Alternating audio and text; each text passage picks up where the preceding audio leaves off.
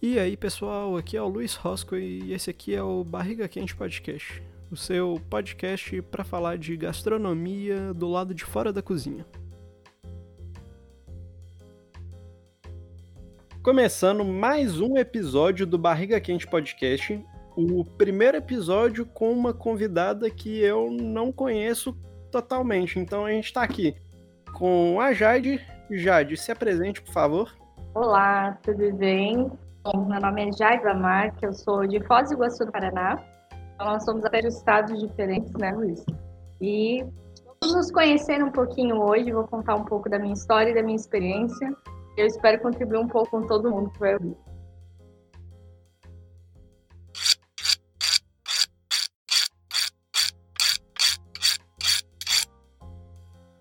Conte-nos, primeiramente, um, um pouquinho da sua experiência, da sua história, não não precisa citar nomes nem nada. Olha, eu, no começo da minha vida, eu fiz faculdade de Direito. Eu não era gastrônoma, né? E ainda não sou. Estou fazendo faculdade, vou me formar em gastronomia. Eu faço o superior de gastronomia do Instituto Federal do Paraná. É a primeira turma até do Paraná que é superior em gastronomia, não é um curso técnico, é um curso superior, completamente gratuito. Então, é até parte da história do Paraná esse curso aí. E eu fico muito feliz de fazer parte dele. E já fazia, assim, sei lá, uns 10 anos que eu não prestava mais vestibular e eu acabei passando. Isso foi muito, muito bom para mim. E eu me formei inicialmente em Direito. E eu fui advogada por em torno de dois anos, eu tive escritório, fui sócia. E eu não era feliz com aquilo. Acabou que eu larguei tudo, vendi minhas cotas da empresa. E reclamava com os meus amigos que eu estava sem grana, eu estava fazendo uma pós-graduação em direito, mas eu não sabia muito bem para onde ir. Então, um dos meus amigos me sugeriu que eu fizesse algumas coisas de comer que eles comprariam para me ajudar. E eu fiquei até bem brava. Eu falei, gente, vocês são, né? É isso, vocês vão acabar com o único prazer que eu tenho na minha vida, que é cozinhar. Vai virar profissão, vou acabar com o meu prazer. E acabou que virou profissão mesmo. Eu fiz um pão de mel. E a galera comprou muito.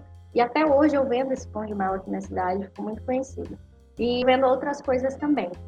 Mas esse foi o pontapé inicial para entrar no mundo da gastronomia e nos restaurantes. Acabei indo parar em Curitiba, que é a capital aqui do Paraná, e comecei a minha trajetória em restaurantes lá. Comecei nos restaurantes é, profissionais por lá. O primeiro restaurante que eu trabalhei lá foi muito bem recebida, com chefes assim bem legais. Mas eu era a mais velha. Foi até engraçado, porque eu era mais velha, o resto dos chefes eram todos mais novos que eu. E eu aprendi bastante com eles. E depois eu fui passando, trabalhei em confeitarias famosas em Curitiba.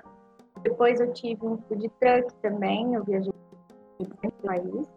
E por fim eu voltei a Foz. Eu adoeci e tive que voltar a Foz. Até parte do que a gente vai falar, esse meu adoecimento. Eu acho que é bem importante falar disso também. Na verdade, eu acho que antes disso, eu, eu acho que eu seria bom eu me apresentar também, já que a gente não se conhece, então deixa eu me apresentar também. Uh, meu nome é Luiz, Luiz Roscoe. Eu sou formado em gastronomia pela Universidade UNA, um tecnólogo aqui. Uh, tenho 21 anos, logo na sequência da, da faculdade. Eu terminei a faculdade com 19 para 20. Logo na sequência da faculdade, eu já emendei uma pós-graduação em, em, gestão estratégica de negócios. Já, já me formei. Trabalho há quase dois anos em um restaurante aqui em BH. Entrei para fazer o um, um podcast aqui para poder. porque eu quero mudar algumas coisas restaurante é assim, né? Ao longo desse de, de convivência, eu, eu, passei por várias experiências, tanto em restaurante como hotelaria, né? Eu trabalhei em hotelaria também. E hotelaria é um mundo completamente à parte ainda. Se restaurante é difícil, eu digo que a, a hotelaria é ainda pior, sabe? É mais complicado ainda. Porque isso de você dobrar, fazer hora extra, é recorrente, é normal. O que não deveria ser, sabe? Tem umas práticas assim em cozinha que eu acho que a gente já normalizou muito de achar que é assim mesmo, que, que deve ser dessa maneira. E não é, né? Eu acho que não deve ser.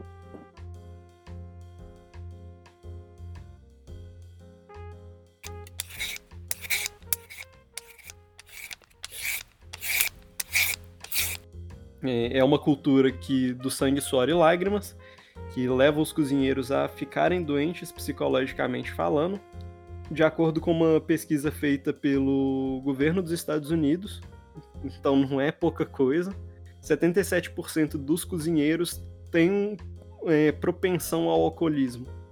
É uma profissão que tem um, um no vigésimo. Uau, é muito. É o vigésimo com maior índice de suicídio. Não é pouca coisa. Não é pouca coisa. É muito complicado. Eu acho que a pressão é muito grande. Eu tinha uns colegas, assim, a gente até brincava do cozinheiro starter pack, sabe? Chef starter pack, que tem aquelas, aqueles memes de internet, que o pote inicial do chefe de cozinha você tem que fumar, beber ou usar alguma droga. Porque você não consegue sem ter um escape, assim, algum tipo de droga, seja legal ou não, para você continuar nas cozinhas. Eu, durante muitos anos eu fumei, fumei bastante durante muito tempo. E que era o meu escape mesmo para tanta pressão.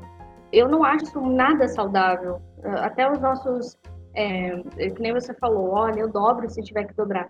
Dessa maneira, você não consegue estabelecer um ritmo de vida mínimo que seja saudável. Que você consiga praticar alguma atividade física ou consiga, sei lá, colocar dentro da tua rotina. Ah, vou me consultar ali com uma psicóloga uma vez por semana ou a cada 15 dias. Você acaba não conseguindo. E todo esse dinheiro que você ganharia extra de tanto trabalho, você acaba gastando com remédio. Seja para uma dor no braço que tu desenvolve, seja para via ou comprar remédio psiquiátrico. Né? Sim, e muitas e muitas e muitas vezes é, a gente vê no que onde a gente se conheceu no grupo uh, o pessoal comentando é, que vício você adquiriu quando entrou para a cozinha. E você, você vê os comentários, é, analgésicos, maconha, entre outras coisas, o que a gente, a gente passa a perceber que não é um ou outro caso isolado. E culturalmente acaba virando um estilo de vida do chefe de cozinha. Se vende essa imagem de estilo de vida. Que ele é assim meio bagaceiro, entendeu? Quer trabalha à noite, é você, tipo, sabe, é, é loucuragem, você tem que beber muito ou você, tipo, oh, nossa, não dormi essa noite, dormi uma hora só, tô 48 horas atrás. E, sabe, é troco de quê? O que isso vai levar você? Entende o que eu quero dizer? Que, tipo, é um, um estilo de vida ruim para nós mesmos e a gente perpetua, a gente dá risada contando esses causos, sabe? E eu não acho isso legal. Eu acho, eu sou, não sei, posso estar errada, sabe, Luiz? Eu acho que a gente tem que se comportar de uma maneira diferente, porque se a gente não se respeita, você não coloca um, uma valorização, uma autovalorização do seu trabalho, você vai esperar que o teu empregador vá valorizar você. O teu empregador está vendo você fazer aquilo com a tua própria vida, entende? O empregador, ele sabe que você não se valoriza, vai te valorizar também. Então, eu acho que é uma corrente que a gente tem que mudar de tudo. Todas as nossas atitudes e atitudes com os outros também. Isso a gente acaba puxando a, a, toda a questão da, de uma equipe muito vertical. Uhum. As ordens elas vêm de cima porque elas vêm de cima, porque alguém falou que tem que fazer e é isso, ou muitas vezes é o dono do restaurante que está falando diretamente com você porque ele é o chefe de cozinha.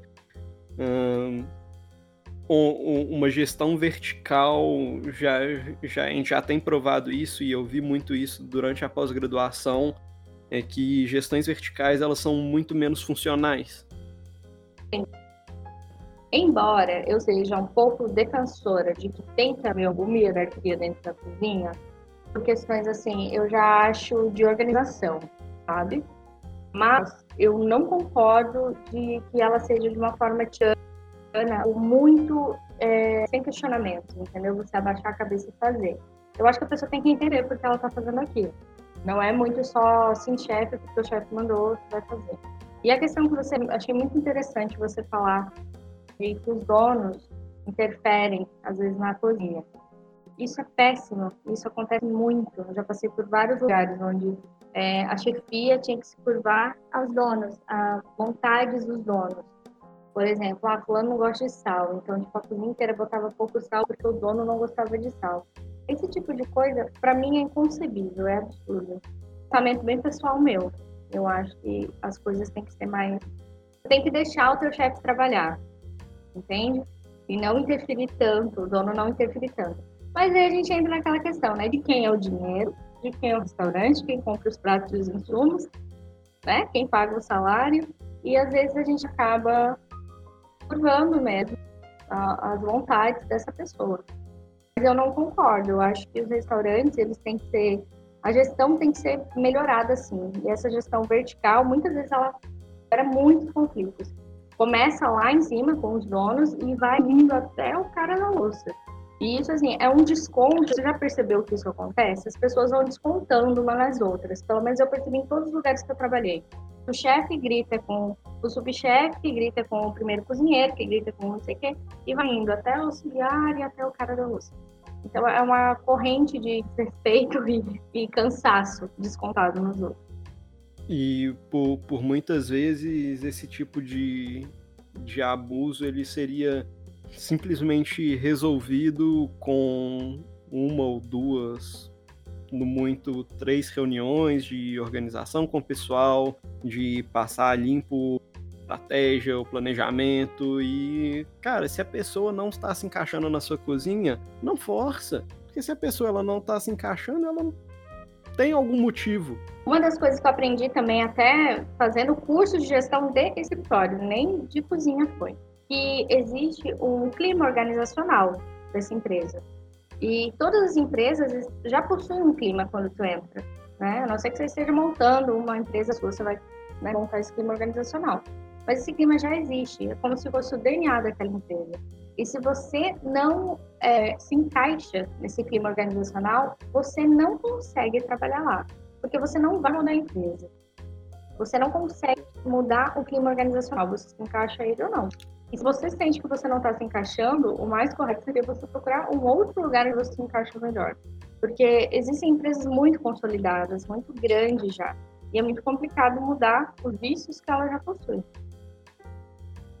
Isso por muitas vezes é chamado de cultura empresarial. Né? As empresas elas é, têm culturas e por muitas vezes as empresas elas querem mudar a cultura delas. E quando uma empresa ela quer mudar a própria cultura, ela demite um monte de funcionário e tenta contratar funcionários com as características que eles querem. Nem sempre é fácil. Uhum. E aí acaba ficando um ou outro que contamina o resto do resto das pessoas, porque isso também acontece. As pessoas elas transportam a própria cultura para as outras. Exato. Isso acontece. Isso é muito fácil de você identificar. E às vezes os patrões têm medo de demitir a pessoa, achando que, sei lá, prejuízo financeiro ou aquele porque você tem todo o investimento também de energia para você ensinar uma pessoa, você colocar ela dentro da sua empresa. É, não é muito simples você só tirar uma pessoa, mas às vezes vale mais a pena você tirar, ter dor de cabeça de tirar, do que você contaminar a sua equipe com uma pessoa que não compactou com os mesmos valores. Porque vai contaminar a equipe, vai minar o trabalho e você vai ver isso no, no financeiro lá no final, porque a tua comida não vai ficar boa, é, as pessoas vão começar a trabalhar desmotivadas, é, é muito chato isso. Então é sempre bom você verificar se a tua equipe está afinada, né? E dentro dessa, dessa questão de cometerem a, a abusos contra os funcionários, eu queria ouvir o que é que você tem para contar. Ai, gente, isso é daria um livro, né? Eu vou tentar resumir algumas histórias aqui, algumas coisas que acontecem. E já vou trazer também, é, junto com essa questão, todo o machismo que existe dentro da cozinha. Não tem como a gente falar que cozinha não é um ambiente machista, porque é e é muito. E eu fui experimentar isso na pele desde o começo. Desde assim, funcionário que tentou passar a mão em mim, ou passou a mão em mim, literalmente, mas de um jeito assim, é, ai, deixa eu limpar, com licença. E tipo, passando a mão em mim, eu empurrei. Falei, olha, não encosta, não é para encostar em mim, não deixei você encostar, não te dei essa liberdade. Então, eu já, né, já discuti, já tretei com o funcionário, sim. Porque os caras acham que a gente está ali disponível tendo. E quando eles não conseguem tirar de você o que eles querem, seja fisicamente, emocionalmente, eles começam a te é, rebaixar, fazer você acreditar que você não é bom o suficiente. Então daí a gente entra no, na violência psicológica. O cara vai lá caminhando, as pessoas vão falando que você não é bom o suficiente, ou que você não consegue, ou fazem piadinha, vão rir pelas costas. E isso é muito complicado. Você tem que ter uma fortaleza emocional muito grande para lidar com essas pessoas. É, nem sempre eu tive essa fortaleza. E eu adoeci, como eu falei ali atrás, eu, eu adoeci. Eu tive depressão profunda eu tive que voltar para Foz para me tratar, para voltar perto assim da minha família, para eu conseguir fazer um tratamento e voltar. Eu até parei de cozinhar durante alguns meses porque eu não conseguia conceber a ideia de cozinhar que me apavorava. Porque eu passei por poucas e boas, sabe? Em Curitiba, um dos lugares que eu trabalhei, eu estava no período de experiência. E durante esse período de experiência, quatro meses, acho que foi três ou quatro meses que eu estava lá, tudo que podia, assim, de aprender, eu aprendi, mas eles me sugaram muito trabalho. De fazer muita hora extra, de fazer várias pirracinhas, assim, para ver se eu dava conta, sabe? Aquele período, assim, de teste.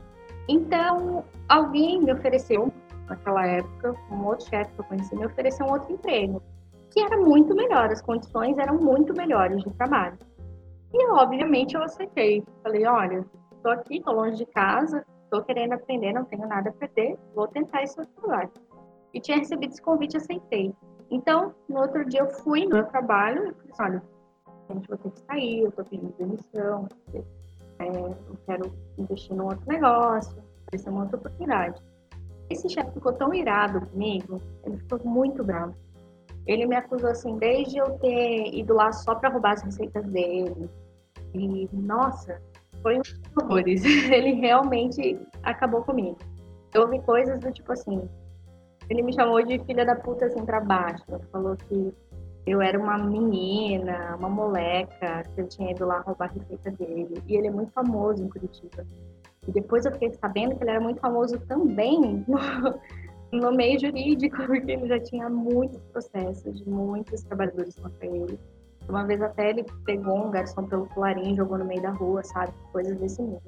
E ele apontou o dedo assim na minha cara, ele quase encostou na minha cara. Eu, eu jurei que ele ia me dar um tapa. E isso na frente da moça do RH. Eu não estava sozinha com ele, eu tinha testemunhas. E ele me enxofou assim, falando que o quanto antes eu saísse da empresa dele, melhor. E eu nunca mais conseguiria um trabalho em Curitiba. Ele ia queimar o meu nome para geral. Isso foi um dos meus primeiros empregos em restaurantes profissionais.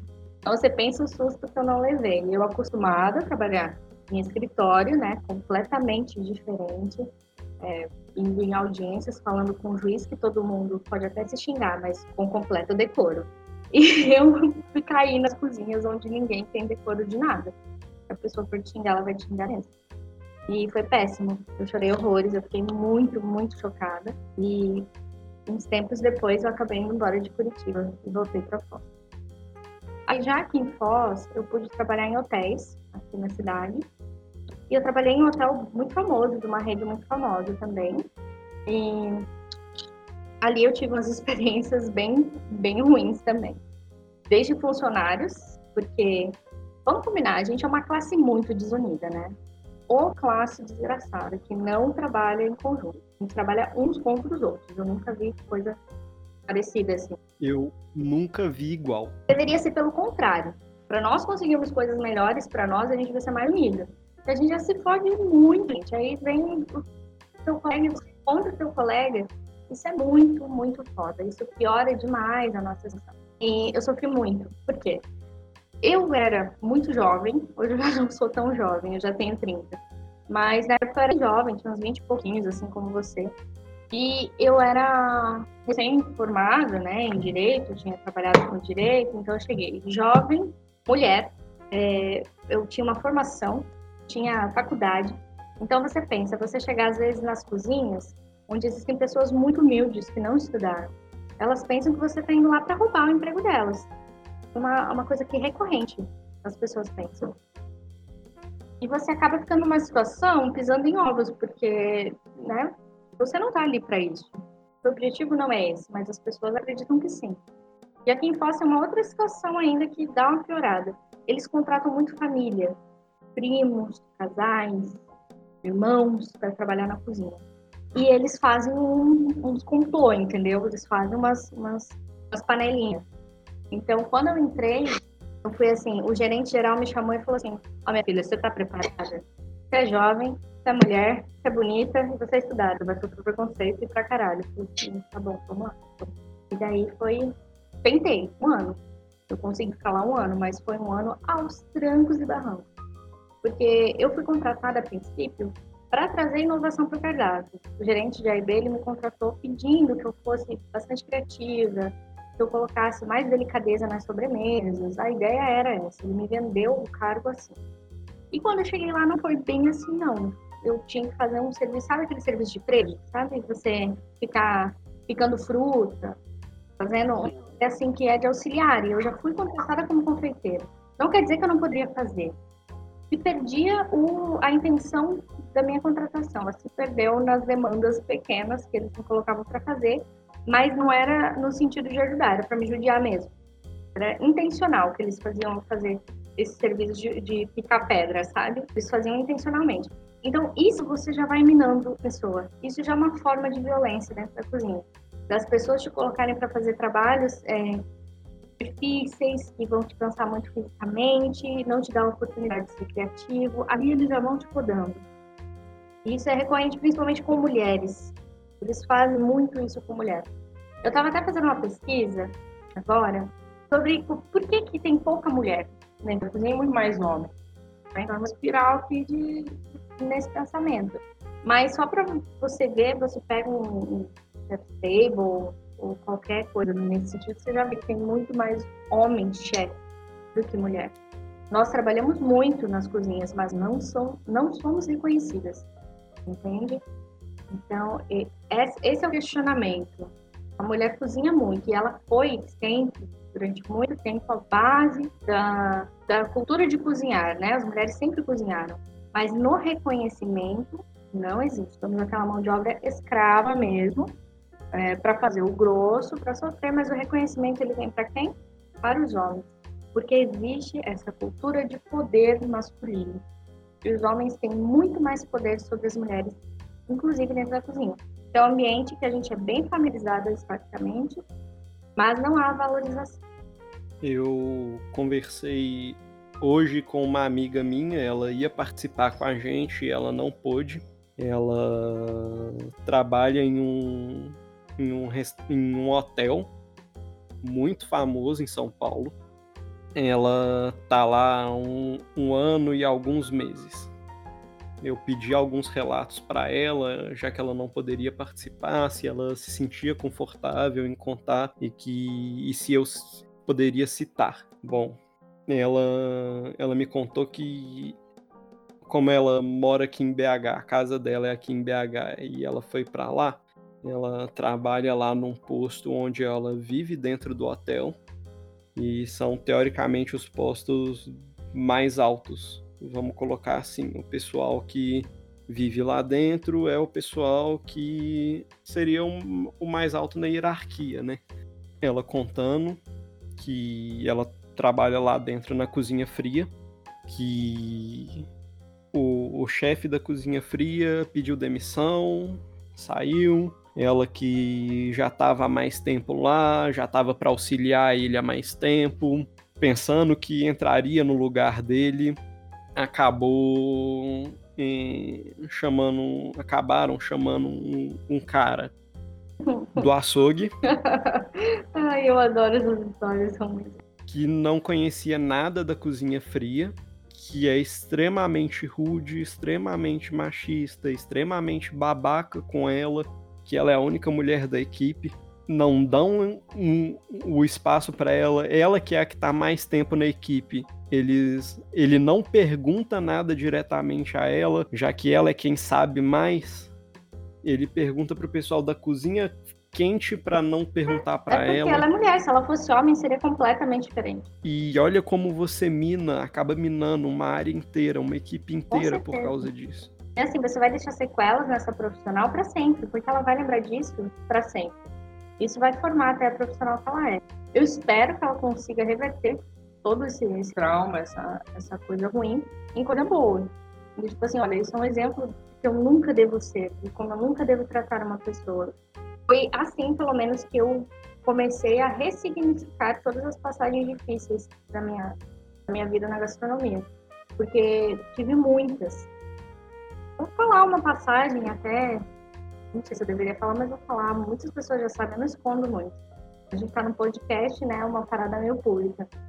Mas eu já fui fechada numa sala com cinco homens, chefe, subchefe, subsubchefe, gerente de AIB e quatro, na verdade. É. E os quatro me sentaram numa cadeira e começou a ter uma reunião assim, horrorosa. Me acusaram de várias coisas. Então, eu fiquei muito tempo pensando até onde eles vão essas coisas conosco, porque nós somos mulheres e porque nós temos um cargo abaixo deles também. E de tudo, assim. Me falaram muitas coisas, é, dentre elas me ameaçaram. Eu até cheguei a perguntar, assim, a ameaça foi na seguinte frase. É, é assim que você quer que a gente jogue, a gente vai jogar desse jeito. Eu vou foder a sua vida aqui dentro. Você nunca mais vai ter paz. Aí eu olhei para ele e o chefe falou para mim na frente de todos, gerente de AIB, ninguém se pronunciou, deixaram ele acabar comigo. Eu olhei pra cara dele bem fundo no olho dele e eu falei assim: Tu tá me ameaçando? Ele olhou na minha cara e falou assim: Estou. eu ouvi isso de um subchefe de um grande hotel, de uma grande rede. Então, isso é inconcebível. Você ser ameaçado no seu trabalho. Alguém falar que vai foder com a sua vida. Dentro de uma sala fechada. Então, isso foi uma das passagens muito difíceis. Já tive chefe que fez piadinha de cunho sexual comigo várias vezes. É, de entrar, às vezes, no meu Instagram e perguntar, tipo, ah, essa foto é sua, não sei o que, entende? Ou perguntar como é que se escreve, tipo, o cara não é daqui do Brasil, perguntar como é que se escreve buceta em português. Ou trazer um bowl para a pessoa e daí eu falei, chefe, eu acho que esse bowl vai ser pequeno, não vai caber. Aguenta aí que eu vou correndo lá pegar outro, já, já tá. Ele, não, não, não, não precisa trazer outro. Vem aqui, vou te mostrar. Ó, tô colocando devagarzinho. Vou colocar bem devagarzinho, você vai ver que entra tudinho, cabe inteirinho. Esse tipo de coisa também já vi. Então, são situações que me fizeram eu me questionar se eu deveria continuar cozinhando ou não. Eu, esse mundo de homens, deveria deixar para eles, para quem quer brigar por causa disso mesmo, e procurar a minha turma, procurar fazer outra coisa. Mas depois eu pensei muito, refleti, falei, olha, eu tô aqui por algum motivo e eu me considero uma profissional bem competente no que eu faço. Então por que eu vou largar por conta dessas pessoas que estão minando o meu trabalho? Aí eu refleti, achei que eu poderia seguir na profissão de uma outra maneira e me veio também através desses trabalhos, nós recebemos muitos estagiários de faculdade, porque esses hotéis grandes, esses lugares recebem muito estágio. Então, todos os estagiários que eu tive, todo mundo que passou por mim, falava que eu explicava muito bem, eu ensinava muito bem. Tipo, olha, já aprendi a fazer macarrão com você que eu não aprendi na faculdade, né? E isso foi despertando minha vontade de ser professora, de lecionar. Então, hoje, um dos meus objetivos é ser professora, é lecionar. Eu já tenho um projeto aqui em que eu vou começar a dar cursos livres, né? Workshops. Para começar a entrar nisso aí para mudar a concepção das pessoas, de que não precisa ser dessa maneira. Você não precisa sofrer desse jeito para você ser cozinheiro, ser chefe de cozinha. Não tem necessidade. Você só é, violenta as pessoas, você acaba com a autoestima dessas pessoas, você acaba com o emocional dessas pessoas é, você tem que ter responsabilidade com quem você está trabalhando. E você pode fazer uma gastronomia diferente, uma gastronomia muito mais limpa, muito mais leve. E aqui eu vou tratar agora num papo assim, bem Hare mesmo, de energia. Como que você está cozinhando com uma energia ruim? Você está ali com um profissional capenga, o cara trabalha à base de remédio, entende? Como que ele vai fazer uma comida boa? Para mim não fecha essa conta. Você só pode cozinhar uma comida boa se você está bem e você está em conexão naquele momento de cozinhar. Está transmitindo a sua energia para o alimento. E como você vai fazer isso com um monte de zumbi cozinhando? Sabe, não, a conta não fecha. Então, tem espaço para mudar. Eu acho que vai mudar. essa velha guarda já está começando a se aposentar, está vindo uma galera nova aí. A gente só não pode perpetuar a violência. E normalizar ela, sabe? Deixar ela como comum, corriqueira é assim mesmo, a cozinha é dessa maneira. Não é lei da selva. Para mim, nunca foi e nunca será. É uma coisa que eu já falei aqui e eu volto a falar que além de tudo a primeira o, o, primeiro atingido nessa nessa revolução tem que ser o cozinheiro e depois o cliente. A gente tem que conseguir unir os cozinheiros para poder tra transmitir essa mensagem aos clientes a quem frequenta, para eles conhecerem de verdade o restaurante que eles estão frequentando. Com toda certeza. É, não tem como você dar qualidade para o cliente se a tua cozinha não tem qualidade, se o teu cozinheiro não tem boas condições de trabalho. Eu entendo, hoje eu, eu empreendo, né? Eu tenho meu próprio negócio e eu sei as dificuldades de empreender. É muito complicado empreender no Brasil. São muitos encargos, muitas dificuldades. Tem que ter bastante coragem para fazer isso. Tiro completamente uh, o ônus de quem resolve empreender Acho muito legal. Mas tem que ter um equilíbrio maior entre as condições de trabalho, sabe? Porque hoje nós somos uma mão de obra sucateada. E é difícil encontrar mão de obra qualificada. Pelo menos aqui, por onde eu já passei, todo mundo tem dificuldade de encontrar mão de obra qualificada. Eu, por exemplo, a minha especialização é confeitaria. E é muito difícil você achar bons confeiteiros. Vai achar bons auxiliares de cozinha mas uma galera muito qualificada é mais. E não há valorização nisso, entendeu? Eles vão te pagar ali um salário base, lixo. É, alguns restaurantes trabalham com esquema de pontuação, então você vai receber um percentual do, da taxa de serviço. E na maioria dos lugares, a tua taxa de serviço, vamos dizer assim, vai receber dois pontos, né? Dois pontos, cada ponto vale a X valor, de acordo com o que foi arrecadado no mês. E todos os lugares. Os cozinheiros recebem menos pontos taxa de serviço do que, por exemplo, o garçom. Isso é muito questionado, isso era um tema de debate, ferrenho e de reuniões. E um dia eu resolvi perguntar por que disso, e a resposta foi que o garçom vende. Ele é um vendedor. E nós, cozinheiros, nós somos, né, mão de obra, né, a maquininha que faz ali. Não que nós somos menos importantes, mas quem realiza a venda é o garçom. Então isso é um estímulo para o garçom vender. Por isso ele ganha mais. Eu achei uma explicação muito interessante, faz sentido, mas isso nos faz, nós cozinheiros, sentirmos menos valorizados.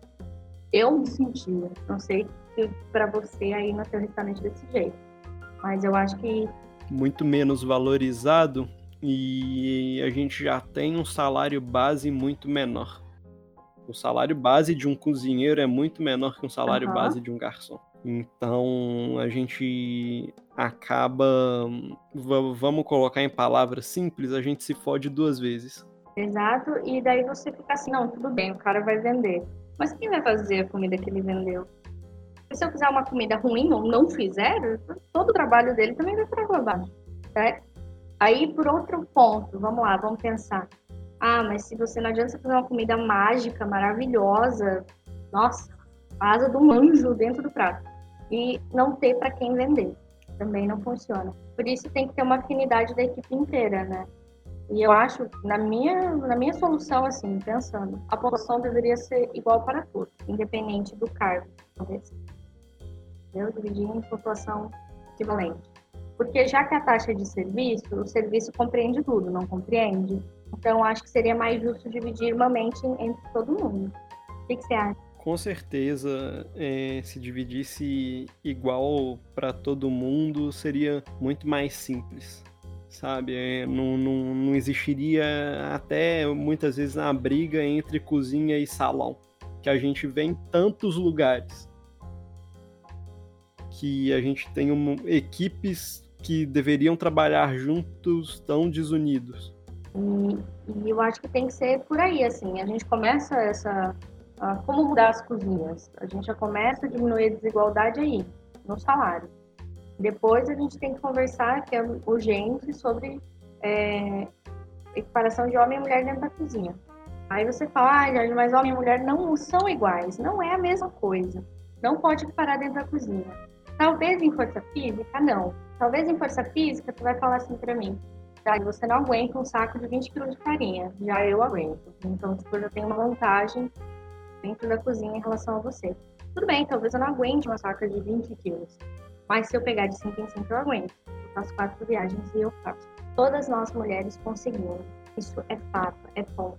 Todas as mulheres conseguem desempenhar o mesmo papel dos homens dentro de uma cozinha. Eu tive um chefe que ele não gostava que mulher nenhuma encostasse no fogão dele.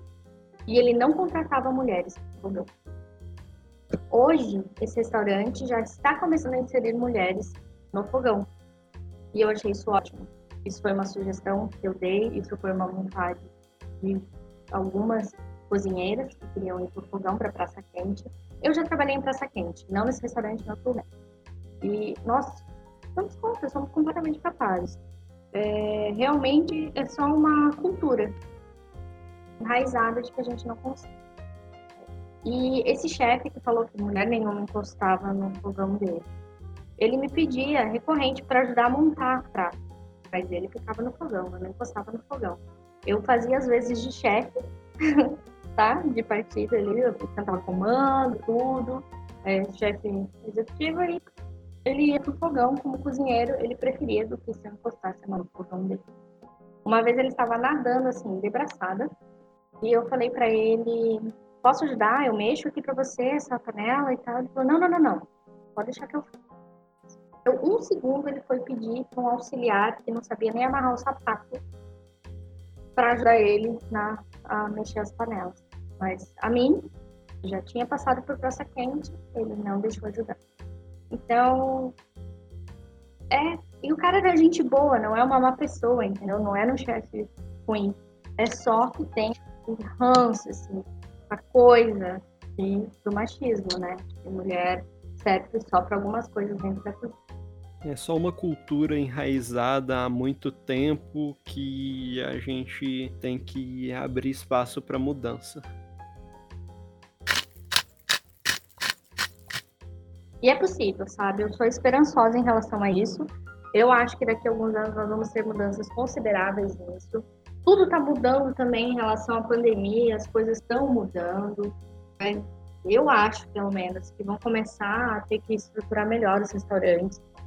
É, muitos foram, foram à falência, né? muitos fecharam. Então, acho que só vai ficar aí quem souber mesmo fazer uma gestão inovadora, uma gestão futurista mesmo, de vanguarda para conseguir se colocar no mercado de trabalho. E hoje também todo mundo tem muitas opiniões fortes, as pessoas estão consumindo de maneira mais consciente. É, as cozinhas estão sendo mais abertas. No último restaurante que eu trabalhei, a cozinha era show, cozinha aberta, sabe? Então, não tem tanto espaço assim para, por exemplo, o chefe gritar na sua cara. Porque ele está ali na frente do cliente também. Isso é uma baita inovação, é muito legal. E eu sou totalmente a favor que as cozinhas sejam mais abertas para isso. Com, com esse recadinho final aqui, eu vou, vou encerrar então, Jade, onde que as pessoas te encontram na internet? Se você quiser divulgar alguma coisa, o espaço é seu. Olha, o meu trabalho vocês podem encontrar no arroba que é o meu sobrenome no Instagram. E é, não sei, Luiz, se tu pode colocar o, o link na descrição do.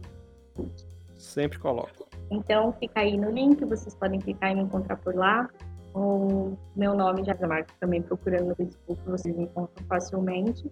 Eu posto lá várias coisas que eu faço, às vezes compartilho receitas, sempre dou dica. E eu acho bem interessante a gente também se comunicar para esses outros canais para se conhecer também e saber a demanda desses cozinheiros e cozinheiras, o que o está mudando. Acho super importante a gente conversar e acompanhar as mudanças da nossa área. Muito obrigada pelo espaço, pelo convite. Eu adorei, foi super legal e contribuam também com as pautas. Um beijo. Então é isso, muito obrigado. Vocês me encontram no arroba Luiz e é isso aí. A trilha de fundo foi gravada pelo College of Lu. As redes sociais de todos os convidados estão na descrição. É isso e valeu. Tchau, tchau.